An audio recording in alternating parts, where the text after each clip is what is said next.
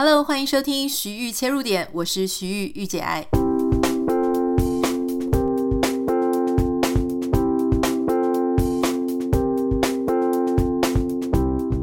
欢迎收听今天的节目啊，今天想要跟大家就是小小的分享一个非常震惊的消息，也许你已经在其他媒体上看到了，就是我们从小到大听他的歌长大的李玟 Coco，她离开了我们啊。原因据说是重度的忧郁症，然后造成他自己想不开，然后就过世了，离开我们。嗯，虽然说他的年纪好像也没有大我们很多岁啊，四十八岁，可是我总觉得他好像就从我小时候就已经听到他了，所以可能真的是很早就出道，然后歌曲就一首又一首的打红。所以我相信正在收听 Podcast 的你，也许有些人他的。难过的心情可能会因为这个新闻就被挑起啊，然后会觉得很难过。那一般其他人也许没有身心的一些疾病啊状况的话，也是听到会很难过的。所以今天稍微就是要跟大家分享这个事哦，但是我们就不要琢磨过多，因为我相信你在其他的社群媒体一定已经是铺天盖地的各种消息了。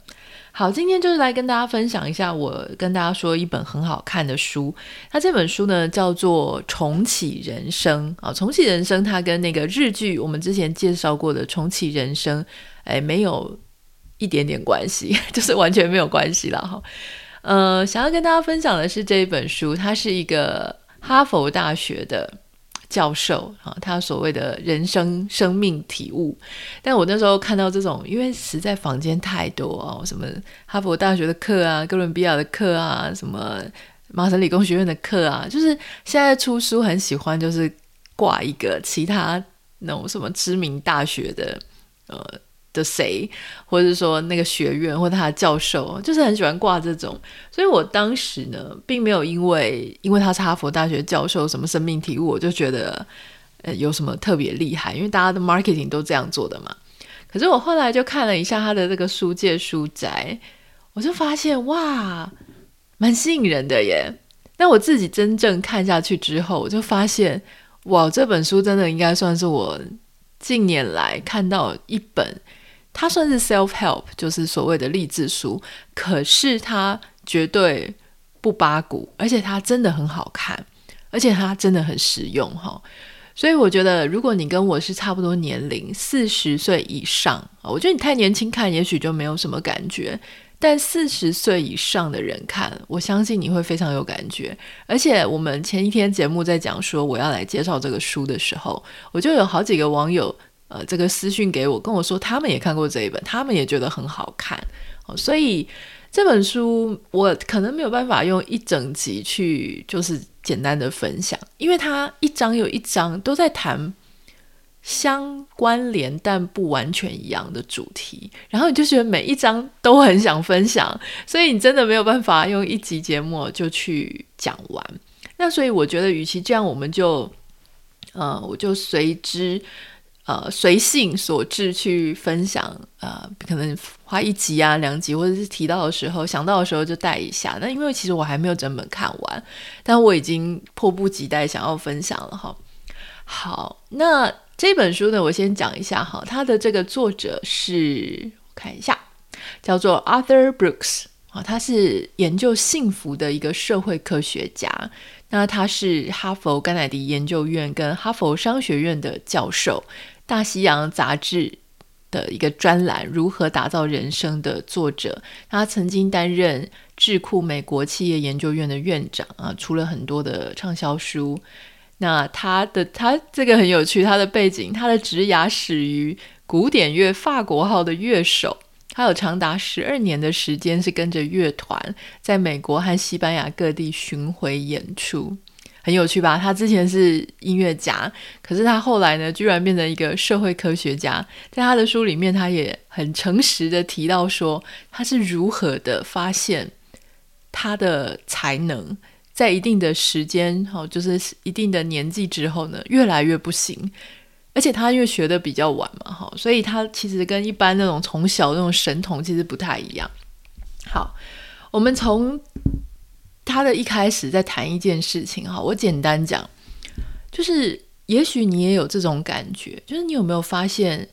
你到某一个岁数的时候，例如说三十几、四十岁、五十岁或六十岁，你开始发现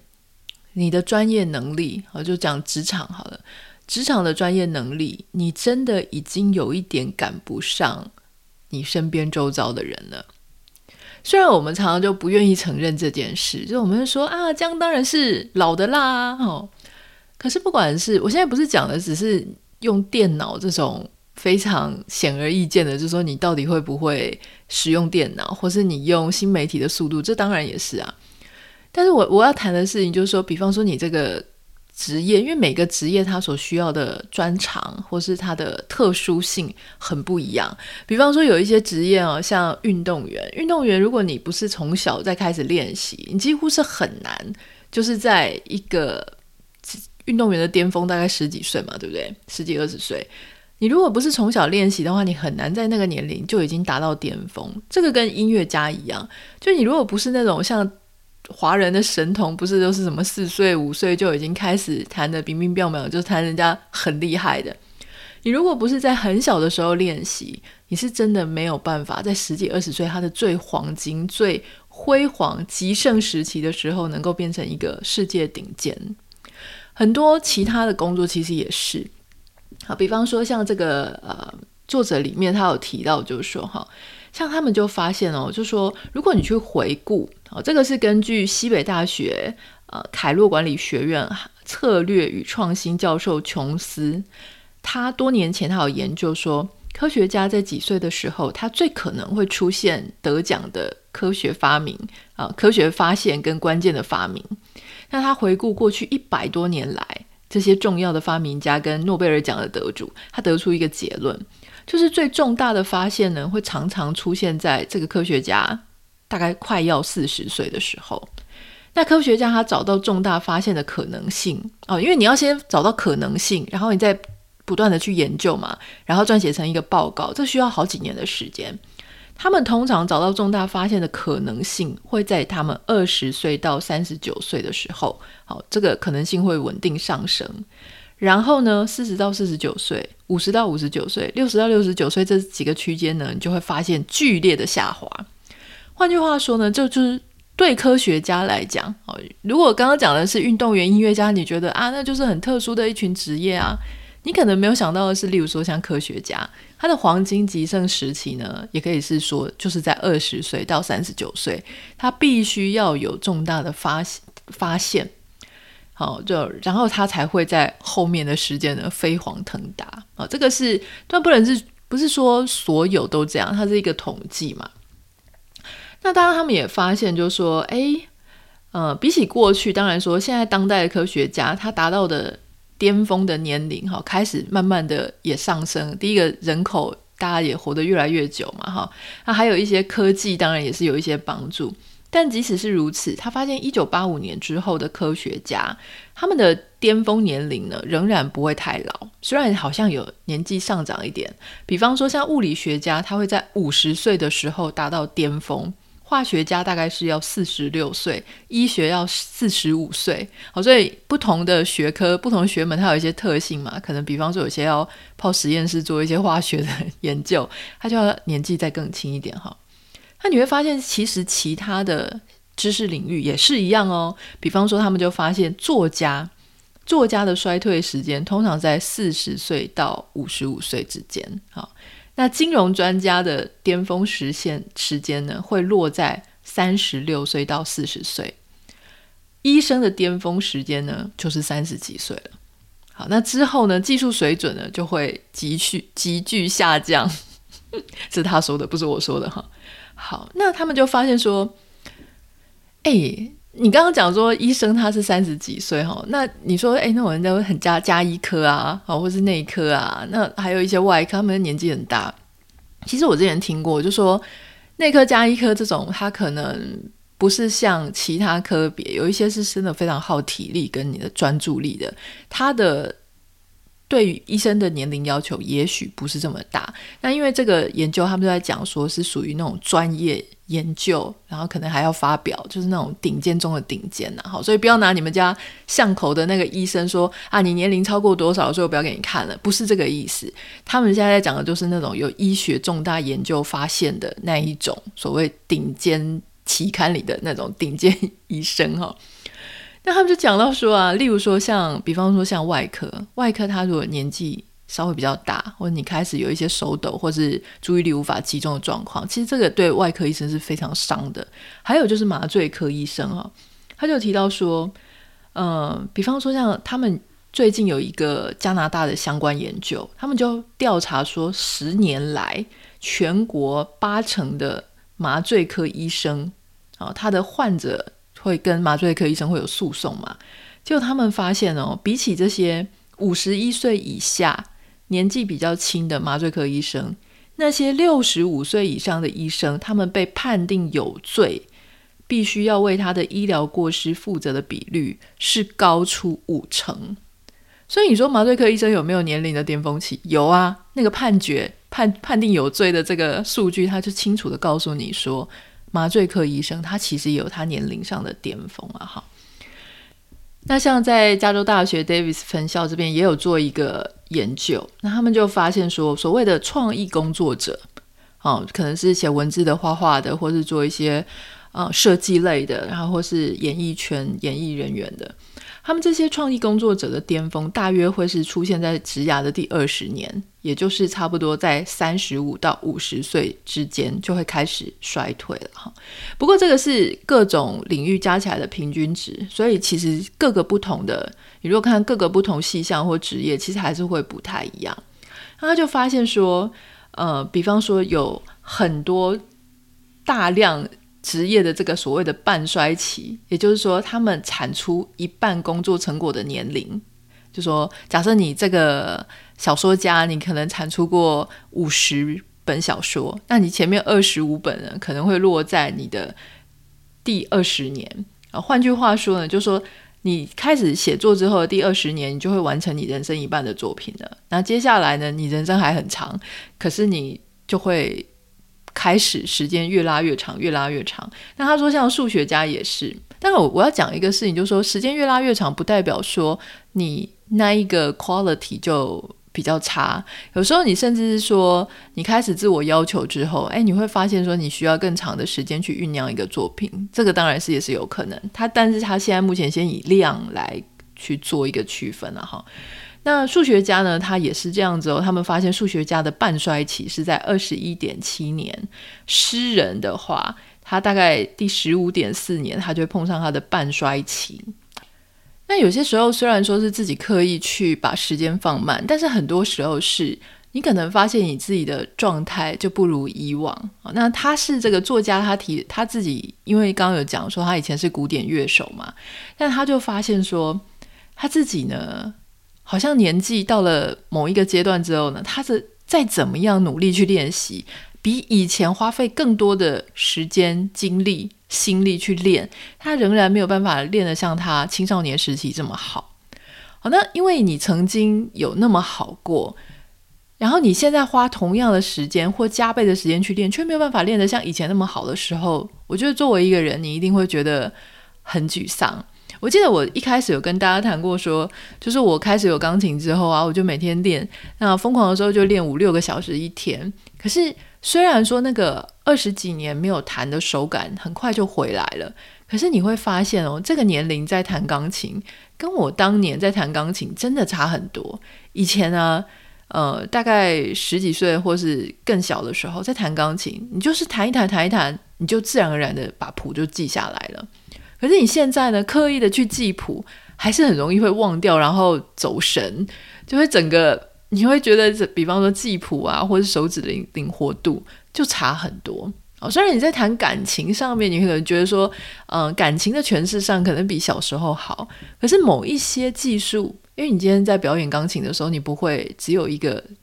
一个一个技巧嘛，不会只有表情表达感情，你还是得弹得很顺，你还是得记谱嘛，好，那要这样子疯狂的大量记谱，我觉得这确实是有一点年龄上的差异啊，哈。所以呢，他在讲说为什么会出现这样子，某些年龄你在做你原本的事情，你就发现，哎，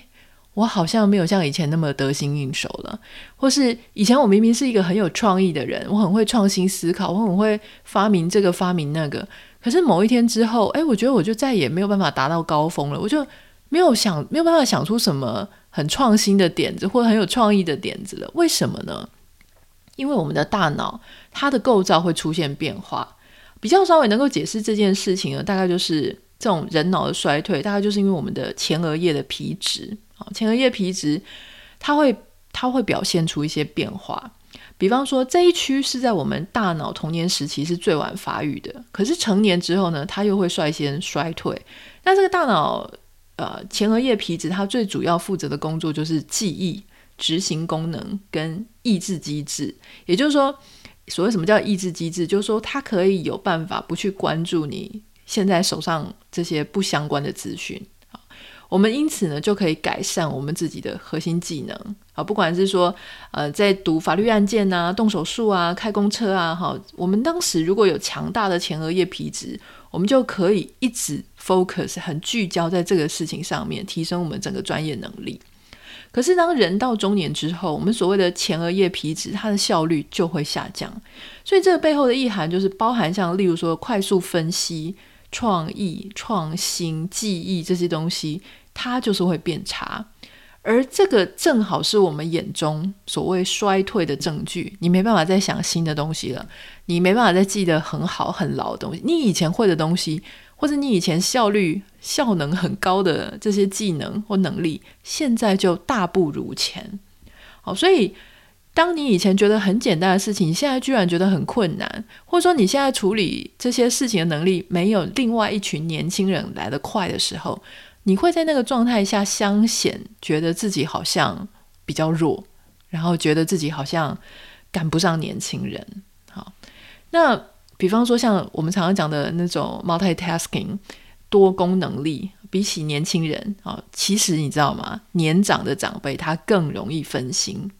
比方如果说家里有青少年啊，你就会跟他们讲说：“哎，你不要一边听音乐一边看书啦，哈，因为一边听音乐一边看书，而且还一边传讯息给朋友，你这样子做事会缺乏效率。”可是这个作者要提醒你说，事实上没有办法一心多用的，其实是你自己。因为大人的身体，好，就我们刚刚讲，我们年纪越来越大，我们只要身体力行，你只要身体力行，你自己提出来的建议啊，你其实，比方说，你不要一边呃听音乐一边看书，然后一边传简讯，你其实就已经可以提升你的效率。那是因为你没办法多工，可是年轻人他们的刚刚讲的前额叶皮质可以让他即使是多工的时候，他仍然能够在他该专注在。音乐或专注在读书的时候，他仍然能够专注，那是刚刚讲的抑制的功能嘛，哈。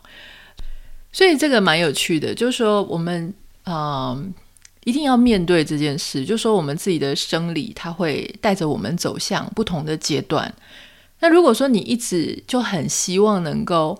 维持永续不坠的，不要讲长生不老好了，就是你一直想要维持在你二十到三十九岁的那个状态。啊，就是永远在人生的那一些效能很高的时间的巅峰期，你就会变得非常痛苦。如果你在四十岁以后，你仍然希望像二十到三十九岁那种能力，那是缘木求鱼，几乎不可能。讲一个例子啦，哈，这个例子呢是一个非常厉害的诺贝尔物理学奖的得主，哈，那他之前呢曾经写过一首非常哀伤的小。的短的诗，他说呢，物理学者年过三十岁之后呢，其实就没有前途了，因为他本人最重要的研究跟生产力的高峰岁月，就是落在他二十岁到三十岁之初。三十五岁以后，他虽然仍然是一个非常活跃的学者，还有一些不错的研究成果，可是他的成就就没有以前辉煌。那你要想哦，如果你在二十岁到三十五岁之间，你的辉煌时期已经达到了。好像很多人是这样子的啊，比方说有一些企业家，有一些运动员、音乐家啊，或是演艺人员，或是各行各业，其实都有。就是你二十岁到三十五岁，你已经达到人生巅峰了。那接下来怎么办？你如果活到八十五岁，后面五十年要怎么办呢？怎么度过？有些人他会终日一直在回想他那个二十岁到三十五岁那种风光的岁月，他希望他仍然能能那样。如果他不那样的话呢，他就会觉得非常的哀伤，非常的惆怅，觉得自己好像后面活得像个废人，而且觉得很丢脸。他觉得他自己不应该只有这样。可是呢，像这个刚刚讲的狄拉克啊，这位诺贝尔奖物理学家，他就很随遇而安。啊，很聪明的去度过晚年。他之前呢就在剑桥哈，后来呢，他七十岁的时候就离开，跑到这个佛罗里达州立大学去担任教职。在人生这些最后的岁月，因为七十岁了，他说真的，你想说你再怎么拼，他还拼不过年轻人哈，干脆他就离开那种非常竞争激烈的区域，就是那些大学。跑到一个风光明媚的地方，尽情的晒太阳跟游泳，每天就跟同事共进午餐，睡个午觉。虽然他还是持续发表论文，但是没有任何惊人的成果。那他在他自己最后的论文呢，处理自己一直没有能回答的研究问题。最后，他很诚实的写上说：“我花了这么多年寻找答案，可是仍然没有找到。我将在有生之年持续努力，期许其他人可以接棒。”可是不是所有的人都可以跟他这个，这跟这个物理学家一样的，就是很处之泰然。对于生活、生命跟他大脑之间的这些 变化，你要知道，就说真正啊，能够面对这样子自己的高峰低谷的人呢，不是这么多。好，所以在这样子的一个心情上呢，他们有一个专有的名词，哈，叫做职业心理的重力定律。如果你曾经爬过越高，你摔下来的那个痛就会越重。所以，如果你这一生就是平平凡凡，好，就是也不是说什么达过多高的成就，你反而呢就不会觉得有那么失落。可是，如果你曾经是一线的明星，一线的歌手，或是你是曾经是物理什么诺贝尔物理学家，或是曾经是什么大学校长，接下来到你没有办法那么风光，或是你过了那个人生璀璨的阶段的时候，你就会相对掉到多深的低谷里面。这个是很容易发生的事情。而人生的痛苦呢，当然你在光彩的时候也痛苦了哈。你光彩的时候，你就会一直很担心说你自己。好像没有办法再复制一个自己那样的成功了。可是你到低谷的时候更痛苦，因为你到低谷的时候，你就会一直想说：为什么？是不是我不够努力？那我是不是要加倍努力？那我如果现在走出去，人家会怎么看我？会怎么讲我？哈，其实这个心情啊，虽然我不能说我有过什么很多大光彩的事情，但我讲一个非常小的实际的例子给你听。就之前我曾经在刚开始写网络文章的时候。然后我就会有遇到那种我非常所谓的当时的痛苦，当时的痛苦就是，比方说写了一篇文章，然后它爆红了，一个月大概有五十几万的点阅流量这样子，然后下面就是留言一片嘛，然后疯狂的被分享、被转载，然后到处都可以看到你自己这篇文章。写完那篇文章之后的下一篇是最痛苦的，我就会不知道该怎么写，因为你希望可以。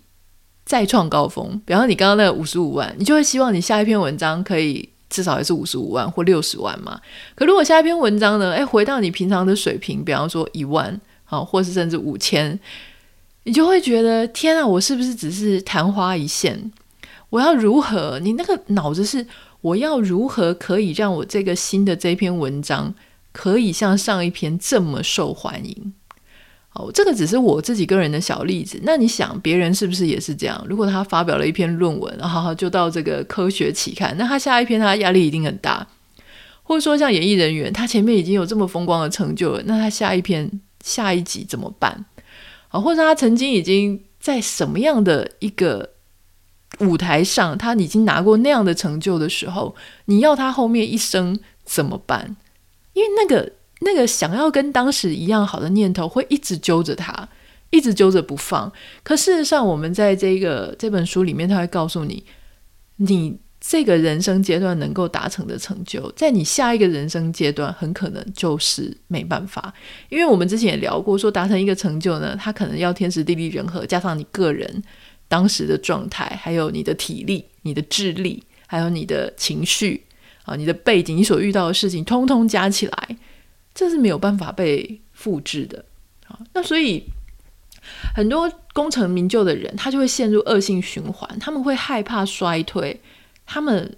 就会很不满，说他们接下来的成功的时刻越来越少，他们越来就越留恋他们过往的成就啊，高处不胜寒嘛，因为这个世界没有急着要帮你。因为毕竟没有人会觉得说，像你这些成功人士呢，会需要人家的可怜。人生的胜利组呢，如果你说啊，我活得好苦啊，哈，大家只会假假的劝你几句，他不会真的觉得你在痛苦。所以，你曾经成功过的人，反而在你失落的时候，你失意的时候，他们只会告诉你说：“哎呀，还好啦，比起你，人家从从来都没有成功过啊。”或者是说他，或是他们会说。啊，你就怎么样怎么样就可以再站起来啦，所以你永远都想要回到那个巅峰点。事实上，这个就是最痛苦的这个时候了。为什么呢？因为接下来你就只会有三条路可以选啊。第一条，否认事实，我就愤怒，我说我居然在衰退，我才没有衰退呢，你才衰退，对不对？否认这个事情。第二个是。我接受这个事情，哈，我承认说，对啦，我确实就是在衰退啦，而且我就是会老化嘛，没办法嘛，这大家都会走向这种悲剧的命运啊，反正就是要看开啊，也没什么积极的作为。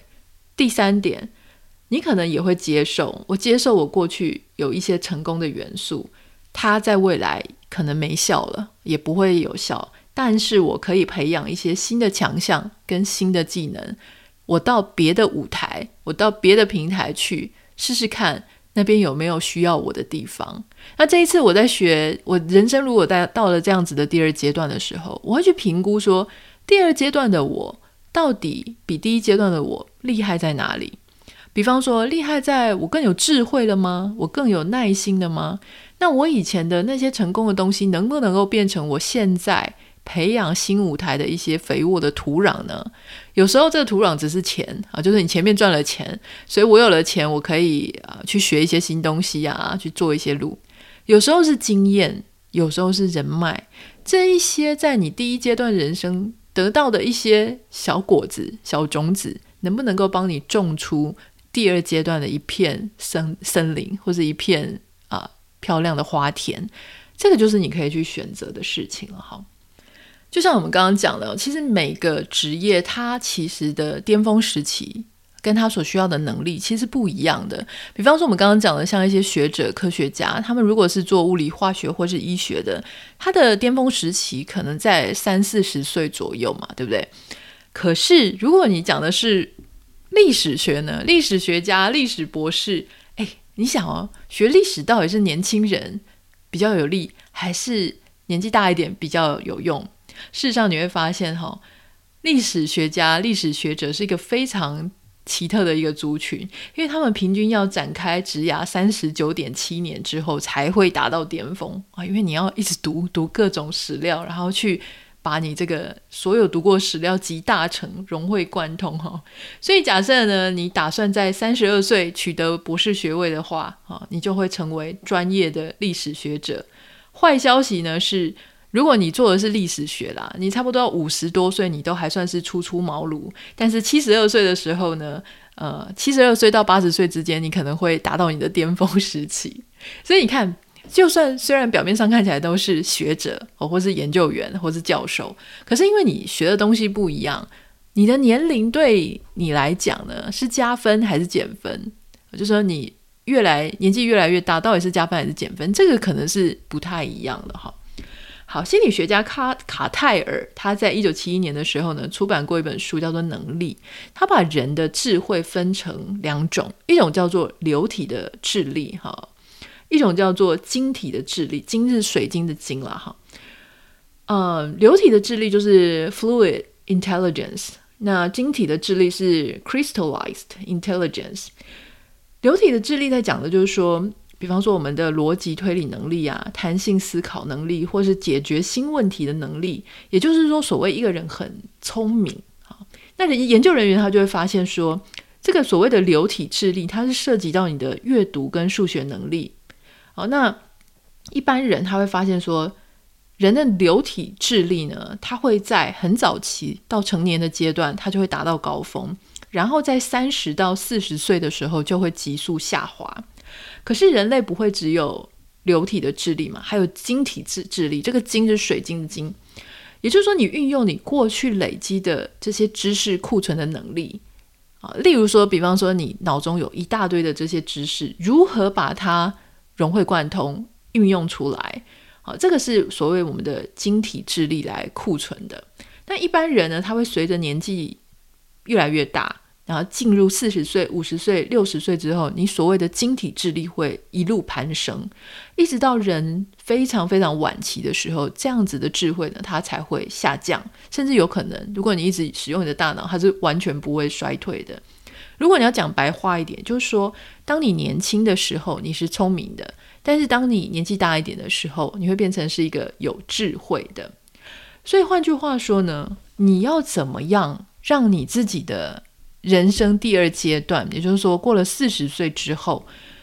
比方说你一直以来都在那种需要靠流体智力拼搏的一个职涯场域啊去奋斗，例如说像做 marketing 的、做业务的，可能就是这一些领域，你可能常常都需要这种大量的这种逻辑呀、数理呀、或创新这些领域。可是当你四十岁以后，你这些能力慢慢的无可避免的下降之后，那你如何去找到另外一个新的职场，给自己一个新的舞台？它是靠着你的晶体智力来解决问题的。例如说，有些人就会去当顾问呢、啊，有些人会去帮别人做咨商啊，有些人会去做一些指导类型的，比方说教师啊，哦，或是辅导员啊，就是这种你可以传承、传承你要去啊。告诉别人、传承你的智慧的这一类型的工作，它会是很棒的一个转换。所以有些人就会说，如果你你去学校的时候，你发现那种年轻老师，年轻老师有年轻老师的好，可是有时候呢，年纪大的老师他能够更有智慧的去处理他现在所看到的这个问题点，他知道也许那个问题点的背后有其他的因素。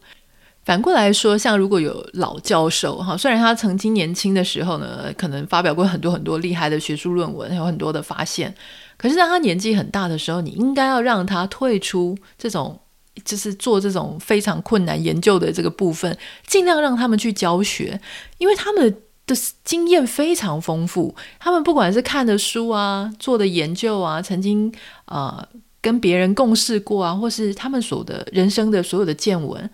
都足以让他们变成讲话非常的精彩，各种故事信手拈来。所以一个人啊，在看到这本书之后，你会发现，其实一个人最重要的事情是：第一个，你知不知道你自己的肉体啊，你的大脑，它是无可避免的会经历一些时期的转换。不要用你四五十岁、五六十岁的这样子的时期的能力，去要求要达到二十几岁的时候的结果。其实反过来说，你二十几岁的时候，你就要达到人家五六十岁那种对智慧的通透，这个也是很不合理。好，所以第一个我们要先意识到说，这两个阶段就是不一样，差不多是以四十岁为分界了哈。这两个阶段的我们真的是不同，如何在这两个不同阶段的我们自己的能力上去为自己找到一个适合自己的舞台？我觉得这个是非常重要的，因为今天已经先讲到这里了哈。他后面当然就会提到，我觉得很有趣的，比方说有些人他对成功是成瘾的，他对成功是上瘾的。你是不是一个对成功上瘾的人呢？我们下一次有机会来聊这本书的时候呢，再来跟大家聊一聊，分析分析，谈一谈。如果你有兴趣的话，当然很欢迎，你可以先去这个找这本书来看哈。这本书的书名呢叫做《重启人生》，啊，副标题是一个哈佛教授的生命体悟，给你把余生过好的简单建议。那这本书我是真的超级大力推荐，它的出版社是天下杂志，啊，希望大家可以看。如果你有看的话呢，呃，我们就可以，因为我们会慢慢聊这一本嘛，好，所以。大家就可以跟着阅读的进度，跟着我聊一起，哎，感觉好像比较更加知道我们在聊什么。欢迎你可以去找，那这本书的相关简介我会放在今天的节目简介栏里面。那我们今天就第一次也是最后一次的，用我自己很喜欢的一首 Coco 的一小小段来跟大家说拜拜，我们明天见。颗冬季，你是否一如往昔，恨不得睁开眼就。